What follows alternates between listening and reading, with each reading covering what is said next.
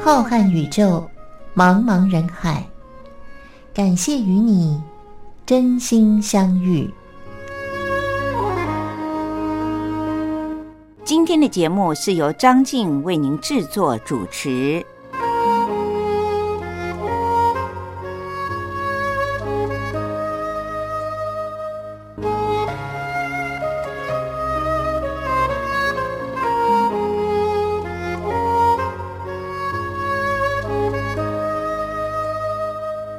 各位听众朋友，大家好，我是张静。又到了星期天晚上零点十分，光华电台所播出的《真心相遇》是由张静在空中陪伴着您的时候了。非常的珍惜每个星期的这一次，希望能够和各位听众朋友们闲话家常，也听听好听的音乐。不知道在过去的这个星期里，大家过得是不是都非常的平安，也很健康呢？张静在节目当中最常和大家分享的就是，不论我们是属于人生的哪一个阶段，我们都要把自己的身体健康照顾好，因为照顾好自己，就不会麻烦到家人或者是朋友。您说是不是呢？今天已经来到了二零二一年的八月二十九日。八月的最后一个星期天喽，不知道大家在刚刚过去的这个礼拜里面，是不是身体健康，一切都平安呢？其实平安就是福，最好的是呢，健康平安，再加上我们大家都很快乐。有时候一个人独处，如何的找到快乐呢？张静倒是觉得，读一读自己喜欢的书。做一点自己熟悉的手工艺，或者是一些有记忆的东西，然后呢，听着好听的音乐，这实在是让人的心里太满足了。现代人说起来，好像大家人来人往，生活忙碌的不得了。其实每一个人都好孤独，因为个人有个人生活的环境。个人有个人需要忙碌的工作，我们如何在孤独当中却找到快乐，找到不寂寞呢？我觉得听音乐就是一个很好的方法，听收音机就可以让我们听到好多好听的音乐。各位听众朋友，这是不是也是您喜欢听收音机的原因之一呢？像我自己平常一个人在家里的时候。难得独处，因为我现在这个年龄呢，是上有高龄老父老母，下有子女丈夫需要照顾，能够忙里偷闲，有孤独的时光，事实上却是我最快乐的时光。这时候，我就会打开收音机，或者是放一张我喜欢的 CD，听着好听的音乐，听着。主持人和我们一起分享的，不论是哪一方面的知识，张静自己就觉得一点都不孤独，也不寂寞了。希望您在听收音机的时候，在听我的节目的时候，也和我听别人的节目的时候是一样的心情。那么张静就会觉得，一个星期做一次真心相遇的节目，真是值得了。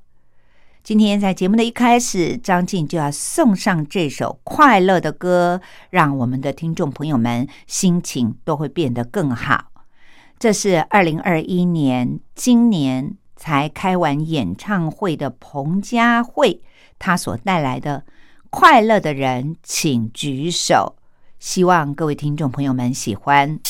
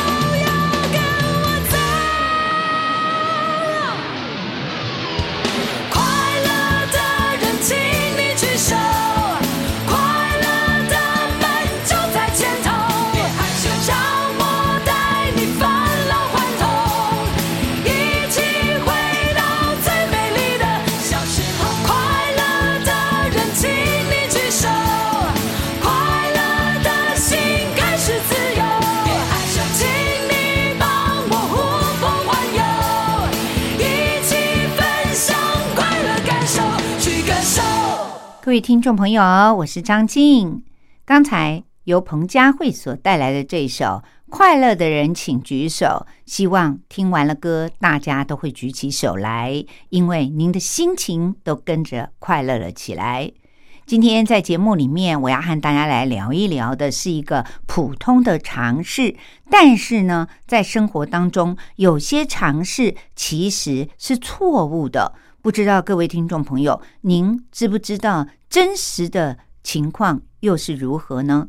这个话题呢，人人都会碰到，就是我们平常都知道，如果排便不通畅，那么需要靠着蔬菜水果的纤维，让我们的肠子蠕动，才能够顺利的排便。可是现代的人，很多的朋友都碰到说，我吃很多的蔬菜水果啊，可是为什么我还是会便秘呢？难道是我的纤维值不够吗？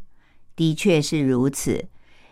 不知道哪些食物含有所谓的膳食纤维，会让您吃了一大堆的蔬菜水果，可是还是碰到肠子不蠕动的问题。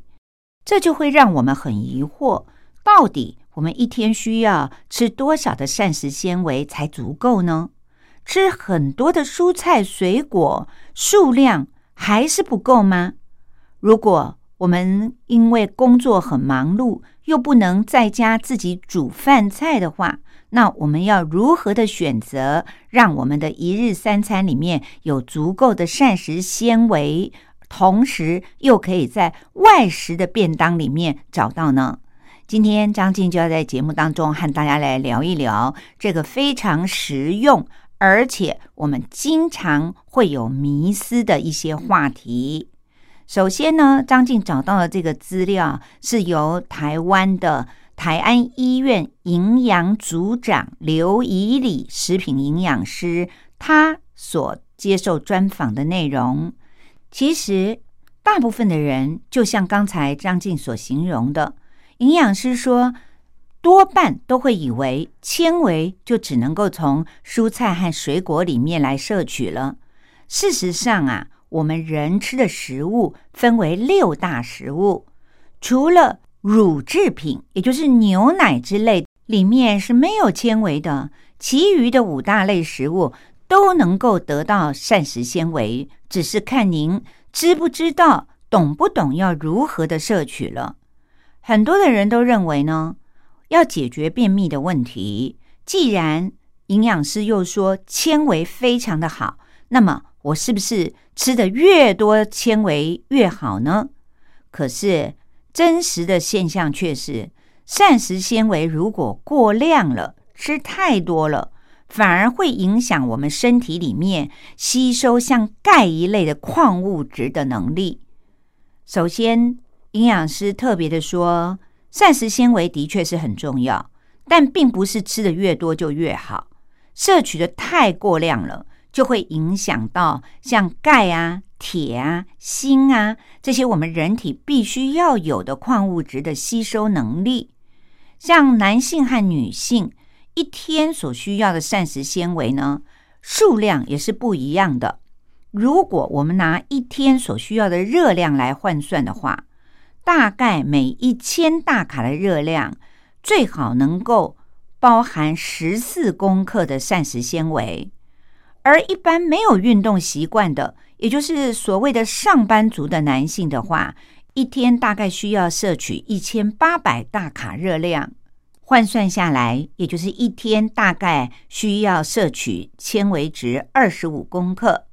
而女性的朋友呢，因为不需要那么多的热量，所以呢，一天大概是需要一千五百大卡的热量。换算下来，就建议每天最好要摄取的膳食纤维是二十一公克。那么，到底膳食纤维是不是只存在于蔬菜和水果当中呢？其实刚才也提到了，营养师说，除了乳类制品之外，其他的五大类的食物里面都包含了丰富的纤维。很多的人都知道要吃纤维，但是却不清楚。到底哪些食物含有纤维质？甚至于还常常的都觉得一定要多吃绿色的叶菜类，才能够很轻松的就获得足够的纤维质。事实上啊，这是一种迷思。营养师说，膳食纤维并不是只存在于蔬菜水果里面，像其他的五大类食品呢，包括了全谷的杂粮类。还有蔬菜类以及豆、鱼、蛋、肉，这包括为一类和水果。另外，最后的一类呢，就是油脂和坚果种子类，它们里面也富含了很多的膳食纤维哦。可能听众朋友们不会想到，连我们炒菜用的油都有很丰富的膳食纤维在里面。那么，全谷杂粮类当然也不是全然都含有膳食纤维，像紫米、五谷米还有糙米这些呢，就含有比较丰富的纤维质。那么蔬菜，刚才谈到叶菜类，事实上不只是叶菜类，叶菜类呢有的纤维质也是不够的。比较丰富纤维质的叶菜类是地瓜叶，还有像红凤菜。至于其他的，包括在蔬菜里面的，又富含了纤维质的，有绿色的花椰菜，还有像豌豆荚、苦瓜，您可能想象不到吧？另外，像白木耳、黑木耳，还有杏鲍菇，这些里面其实都含有很丰富的纤维哦。那么五大类食物当中呢，豆、鱼。蛋奶被归为了一类，因为我们不可能一天把豆类、鱼类、蛋类、肉类都吃个遍，因此呢，您可以综合起来，在这类的食物当中呢，含有比较多的纤维质的是黑豆、黄豆、毛豆，还有哦各位听众朋友，豆浆里面也含有纤维哦。您不要看它磨碎了，事实上呢。豆浆也含有很丰富的膳食纤维，那么黑色的豆干一公克，甚至于含有七点多公克的膳食纤维。我想这是大部分的朋友都不会知道的一个常识。至于水果，有的水果里面纤维含量很高，但是有的水果里面呢就没有什么纤维值。那么跟各位推荐的是含有比较丰富纤维质的水果，包括了像芭乐、柳丁、水梨，还有一种您意想不到的，因为它看起来好像没有纤维，可是百香果是含有很丰富的纤维质哦。最后这一类呢，更是营养师推荐说，如果有便秘的人，应该要每天摄取一定的分量，那就是油脂类和坚果种子类。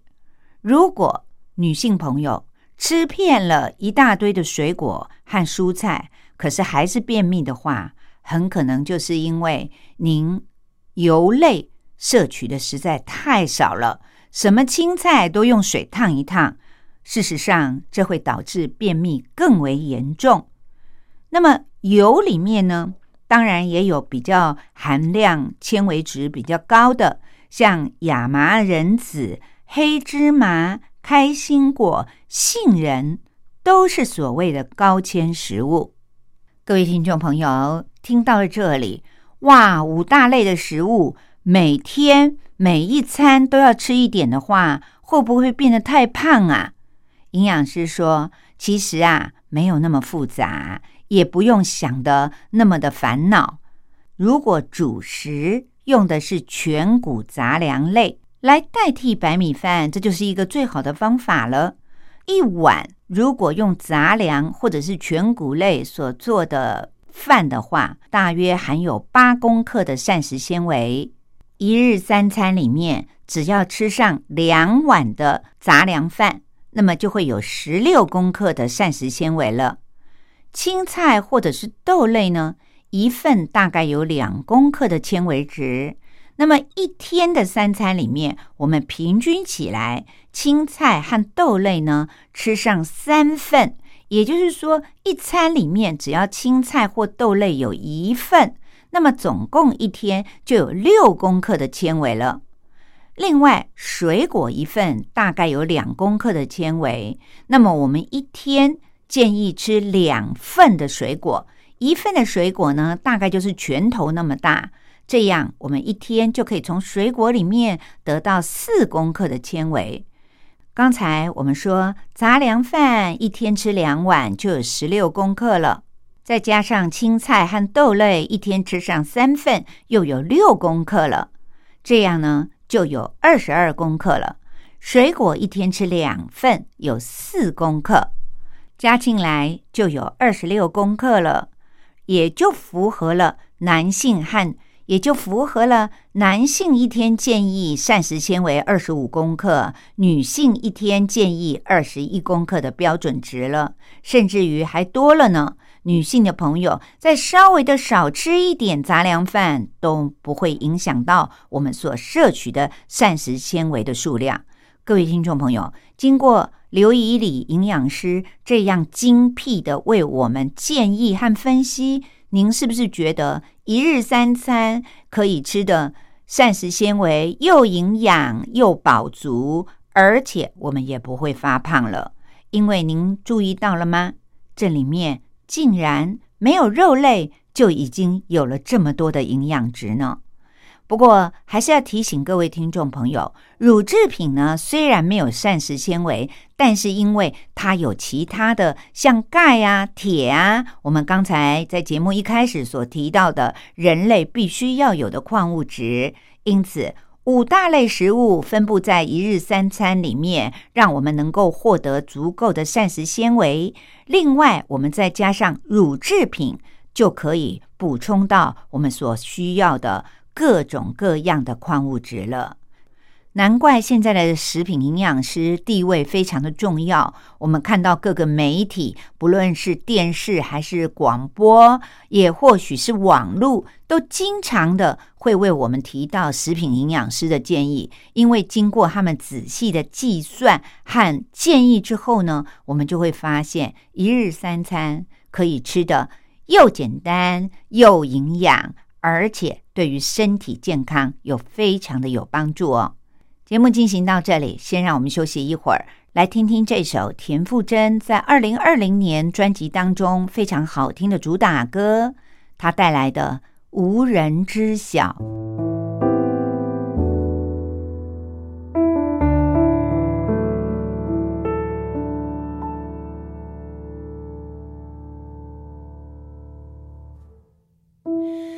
像是小书店第七位存在，但能自动被省略。也习惯不必先跟你看错一对。你也算够精神的同类，踏着却不逾越那条线。发生一切，我不发生一切。又有什么差别？看不见听不到爱不了却注定要纠结我想我是坏人故意不听懂你的拒绝。难以昭告世界爱上你多遥远。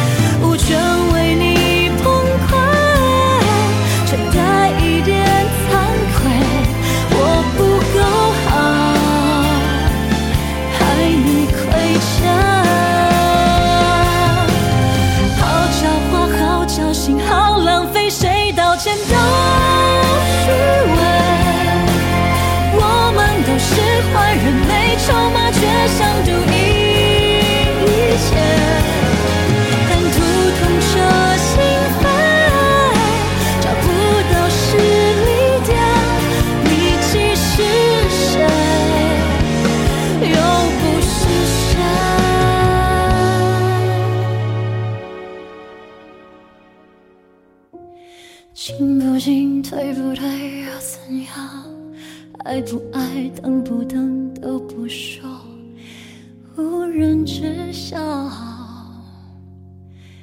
多美。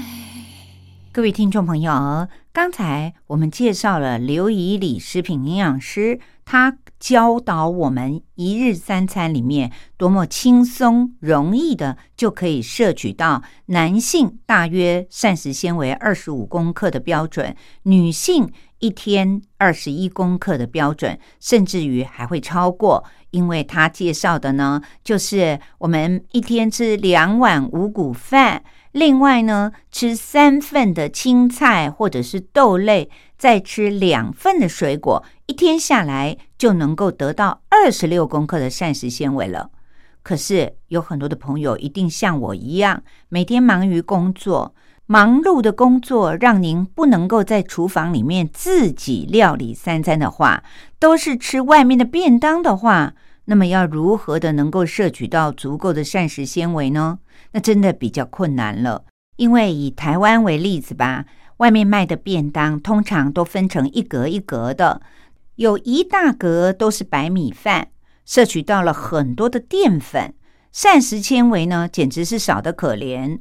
另外还有一大格呢，摄取的是蛋白质，通常也都不是含有膳食纤维的豆类，所以。就算是剩下的三个小格子，全部都帮我们填满了蔬菜，那么两餐下来，大概吃了两个便当，里面有六格，可是那也总共只有三份蔬菜的量，等于摄取的是六公克多的膳食纤维，根本就不够。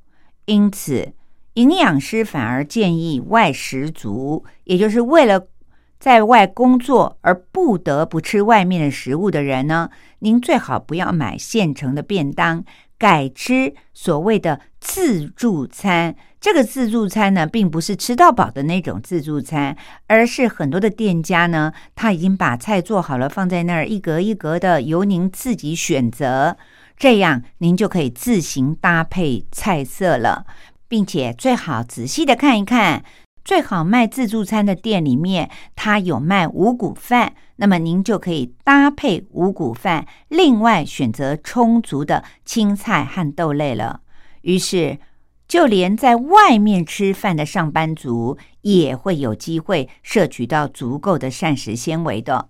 这是营养师教我们的一个方法，总比别人配好的两大格加上三小格的便当获得的。膳食纤维就会多很多，因为我们可以自己做主，自己选择菜色，选择饭类，于是就可以换得外食族的健康了。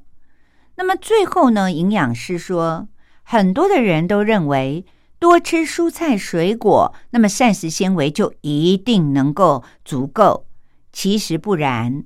如果您不懂得选择菜色的技巧，随便的吃蔬菜水果的话，也未必能够获得标准的膳食纤维哦。营养师建议说，我们一天所需要的膳食纤维，最好是能够从三大类的食物当中来获取。像淀粉类，一定要从白米饭把它改成了杂粮饭。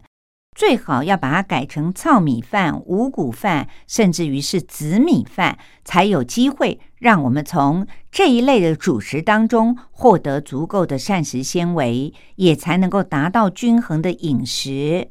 另外，营养师说，有很多的人啊，不论是因为年纪大了，还是因为牙齿本身就不好，而没有办法咀嚼。其实不用担心，我们就算是把蔬菜煮烂了。剁细了、切碎了，也不会影响它里面所含有的纤维质的含量的。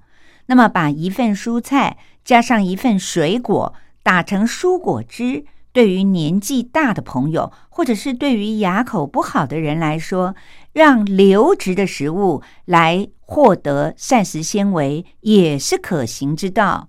但是切记呢，您在打成了蔬果汁给老人家之前，千万不要过滤，因为渣子过滤掉了以后，您就吃不到膳食纤维了。如果用调理机把它打碎，里面仍然是存有着纤维质的。营养师还进一步的分享了最近所流行的一种让人愿意吃蔬菜的方法，那就是。现在有一种流行的方式，叫做菜包肉，不仅口感比较清爽，不会那么油腻，而且也能够让不爱吃蔬菜的人呢愿意尝试看看。如果有的人看到了蔬菜就不想吃，没有胃口，那么您就把它改变一个方式。刚才我们说的是菜包肉，看起来呢是青菜在外面，肉卷在里面看不到。那么您干脆用薄薄的肉片来包菜，这样不喜欢吃青菜的人，首先看到的就是肉片，而里面包的呢是蔬菜。而且也不是只有绿色的蔬菜才算蔬菜，菇类啊、瓜类啊，还有像黄白色的蔬菜，像大白菜、高丽菜，它们也都是蔬菜，里面同样的可以获得很丰富的膳食纤维。因此，各位听众朋友，也不要觉得现在的流行就一定是不营养、不均衡的。事实上，营养师就教我们。吃东西呢，一定要聪明的吃，配合自己的身体来吃。菜包肉或者是肉包菜，都是一种可以诱导人吃下蔬菜的好方法哦。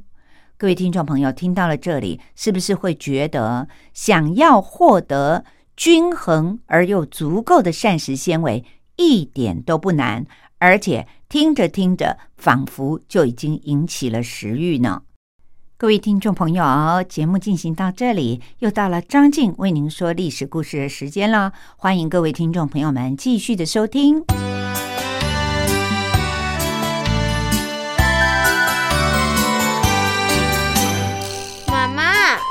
好难学啊。不会啊，历史就是我们中华民族的故事啊。哎呀，你就把它当成故事来听，这不就有趣了吗？真的吗？听故事当然好玩啊。可是老师上课又不讲故事。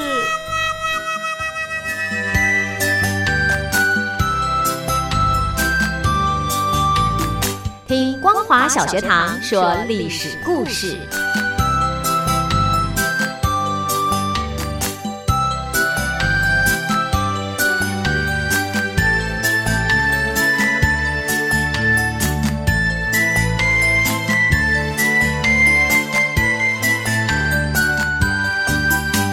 各位听众朋友，又到了张静为您说历史故事的时间了。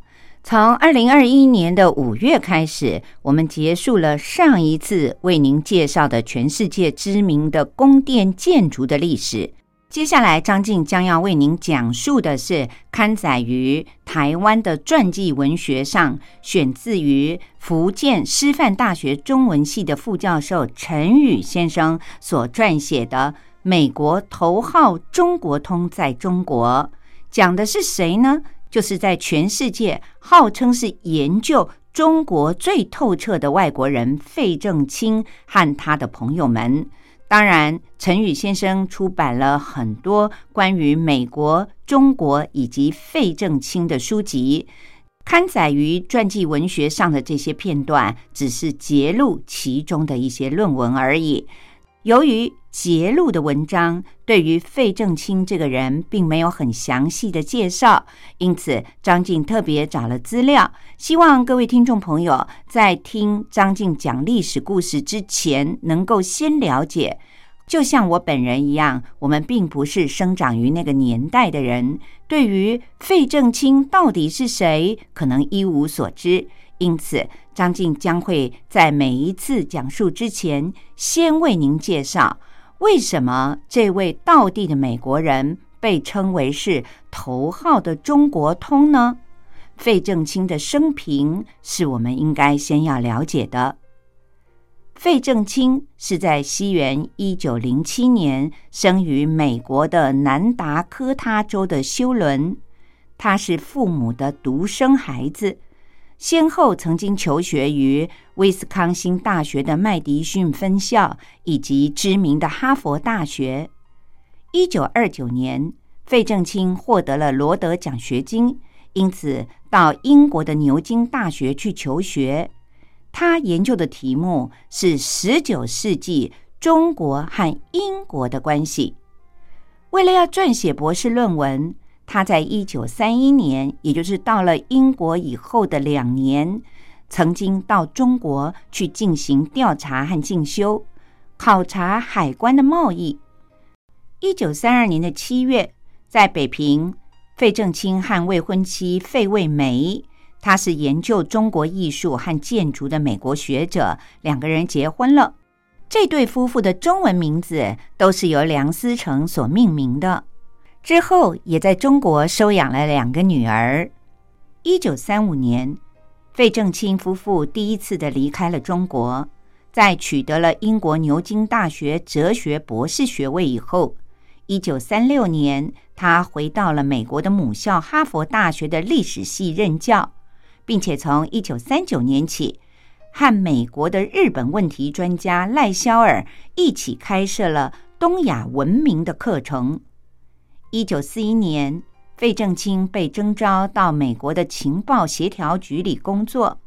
这个单位在第二年，一九四二年的六月十三号就分裂成为了两个单位，一个是美国战略情报局，另外一个则是美国战时新闻局。他任职于研究分析处，前往了华盛顿工作。一九四二年的六月二号，美国情报协调局的局长多诺万上校任命费正清为驻华首席代表。这一年的九月二十五号，他飞抵重庆，担任美国战略情报局的官员，并且兼任美国国务院文化关系司。对华关系处的文官以及美国驻华大使特别助理这三个职位。一九四五年的十月到一九四六年的七月，他再一次的来到了中国，担任美国新闻署驻华分署的主任。结束了在中国的任职之后，他在一九四七年返回了哈佛大学任教。一九五五年。在福特基金会的支持之下，主持成立了东亚问题研究中心。这个研究中心后来还曾经获得洛克菲勒和卡内基基金会的赞助，并且在一九六一年更名为东亚研究中心。二零零七年又再度的更名为费正清东亚研究中心，以资纪念他本人。在费正清直接或者是间接主持研究中心的几十年里，哈佛大学东亚研究中心成为了美国东亚问题研究的学术重镇，而他本人也成为了在美国研究中国的学界领袖人物。费正清在四零年代末是预测了毛泽东和共产党会获得胜利的中国通之一。他主张要和中共建立关系，以符合美国的利益。但是很多美国人都指责这些中国通出卖了盟友，协助散播共产主义和苏联的影响。由于被认为过于同情共产主义，他在一九五二年申请去日本的签证也被驳回了。而在美国国会。调查谁输掉中国的原因时，他被要求要在参议院的内部安全小组委员会上作证。当美国右派的亲中派和麦卡锡参议员把矛头指向了三位国务院著名的中国通的时候，费正清也被列入了，认为他们是四个应该为输掉中国负责的人。而这时候，又回到了中国的费正清的朋友，比如费孝通、陈汉生，却在中国大陆又因为被指为亲美而遭到了攻击。一九六六年，由胡秋原、郑学稼和徐高阮他们发起了一千多名的学者签名的给美国人民的一封公开信里，当时这封公开信。曾经在美国知名的《纽约时报》上发表，攻击费正清以中国专家的名义出卖了中华民国。而陈立夫的回忆录里则认为，费正清散播了不利于国民党的谣言，打击国民政府的信誉，促成了美国政策有利于中国共产党，影响了国民政府在大陆的溃败。于是，费正清在中国共产党的眼里，无疑的是个英雄。一九七二年，当美国和中国的关系改善以后，他曾经应周恩来的邀请，在一九四九年之后，第一次的又重新访问了中国。一九九一年的九月十四日，费正清因为心脏病发作而离世。他在两岸历史上的定位，也成为了正反完全不同的人物。各位听众朋友，我是张静。在前几集的历史故事当中，张静为您介绍了号称是美国头号中国通的费正清，在一九四二年再一度的来到中国云南的昆明，辗转要前往重庆。当时是因为抗日战争期间，由清华大学、北京大学和南开大学所组成的长沙临时大学迁到了昆明，建立西南联大。在这个长途跋涉的迁徙当中，发生了许多感人肺腑的故事。整个过程分为陆路和海路。各位听众朋友，上星期我们讲到了。步行团到了盘县，这是经过贵州的最后一个县城了。步行团里的刘兆吉收集到了好几首当地写着男女恋情的山歌，但是歌词都写得非常的具有野气。虽然是情诗，但是骨子里面却都反映出的是不甘于人间的不平，不甘于贫困，不畏世俗的见解。刘兆吉把在盘县收集的几首情歌送给闻一多教授，请他点评。步行团里的学生于芳燕和任继瑜照例的跟大家一起围上去听。他们俩先前已经看过了这几首诗歌，觉得那些诗所反映出的国民精神是那样的剽悍、清新、勇猛。和在湖南晃县所供奉的“皇帝万岁”的神主牌的民众们精神状态相比的话，简直是有着天壤之别。他们俩就把当时的所见所闻告诉了闻一多教授。闻一多捻着胡子，很专注的听着。最后，他很有感触的慨叹说：“甘当奴隶的，就只能作为奴隶了。”然后。他把刘兆吉给他的那几张稿纸举过了头顶，在空中挥舞的哗哗作响，很慎重的说：“刘兆吉收集的这几首民歌，看起来有多么的原始，多么的野蛮。其实，现实我们正需要这种反叛的精神。我们已经文明的太久了，如今人家逼得我们没路走，无处安身。”就连一张书桌都要从北平搬到昆明来，我们应该要拿出人性当中最后也最神圣的一张牌来，让我们在那人性的幽暗角落里，蛰伏了数千年的兽性跳出来，反噬他一口，否则我们就只好自认是个精神上天烟的民族了，休想在这个地面上再混下去了。他仰天长啸，叹了一口气，说：“你们看那些乡下人，他们看起来很迟钝畏缩，但是你们万万想不到的是，他们的心里有一团火，一旦喷发出来，就像这个诗歌里所写的：‘睡到半夜，钢刀响。’有千千万万这样的民众，就已经保证了我们的民族。”是绝对不会遭到灭绝的。离开了盘县不久，前面传来了令人振奋的消息，就要到圣境关了。这离昆明就只有几百里路了。圣境关位于贵州和云南交界的山脊上，有一条驿道和贵州相通。这个关是元明清三代以来中原入云南最主要的一个关隘。云雾缭绕，如同仙境。城楼上有一个巨大的匾额，写着“圣境关”三个大字。在一旁还立有一座高大雄伟的界碑，上面镌刻着四个大字，滇南胜境，以此为界，一边朝云南，另外一边朝着贵州，而且两边的天气和泥土的颜色都截然不同，真的是大自然的鬼斧神工。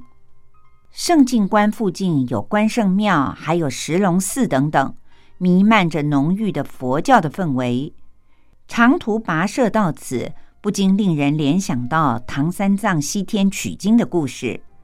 如今步行团经历了重重的困难，克服了千辛万苦，终于快要到达目的地了。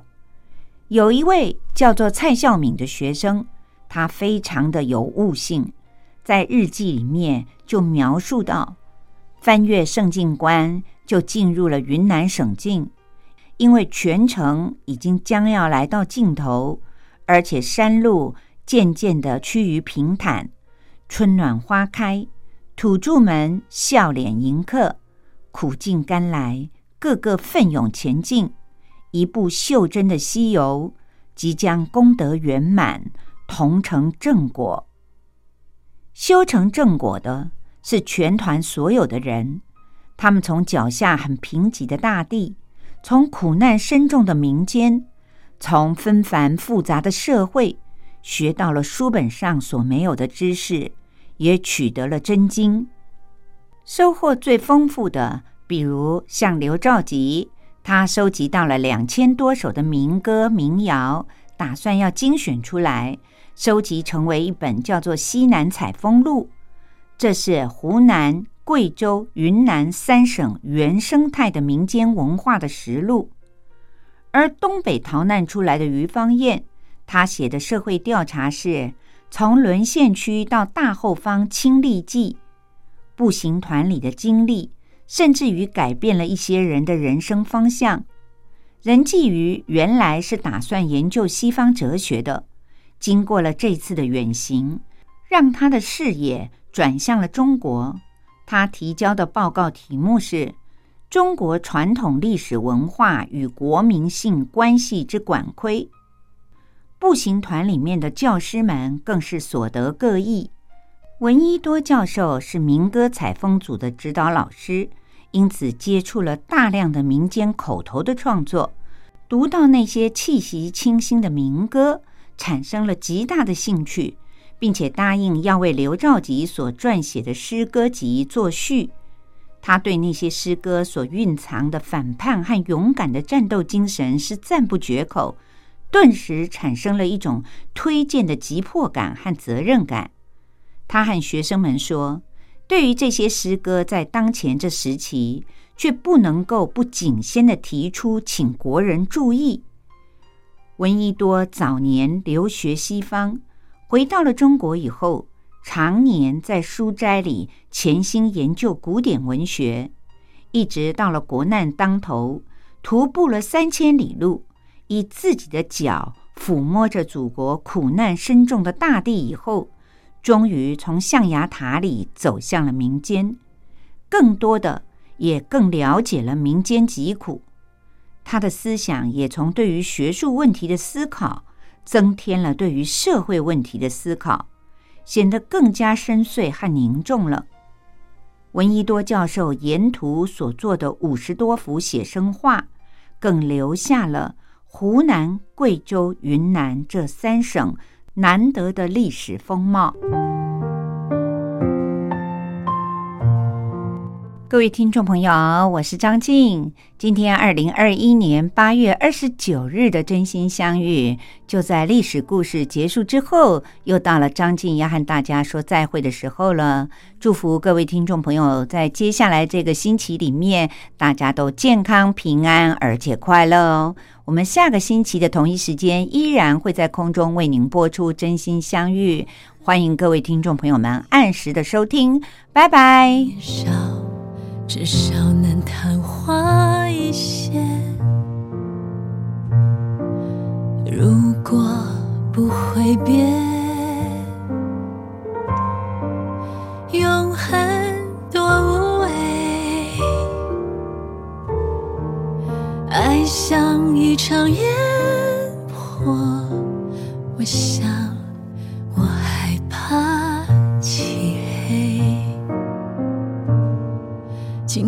笑我不会飞，我也会向着光源，然后落的你得陪着我追追呀追。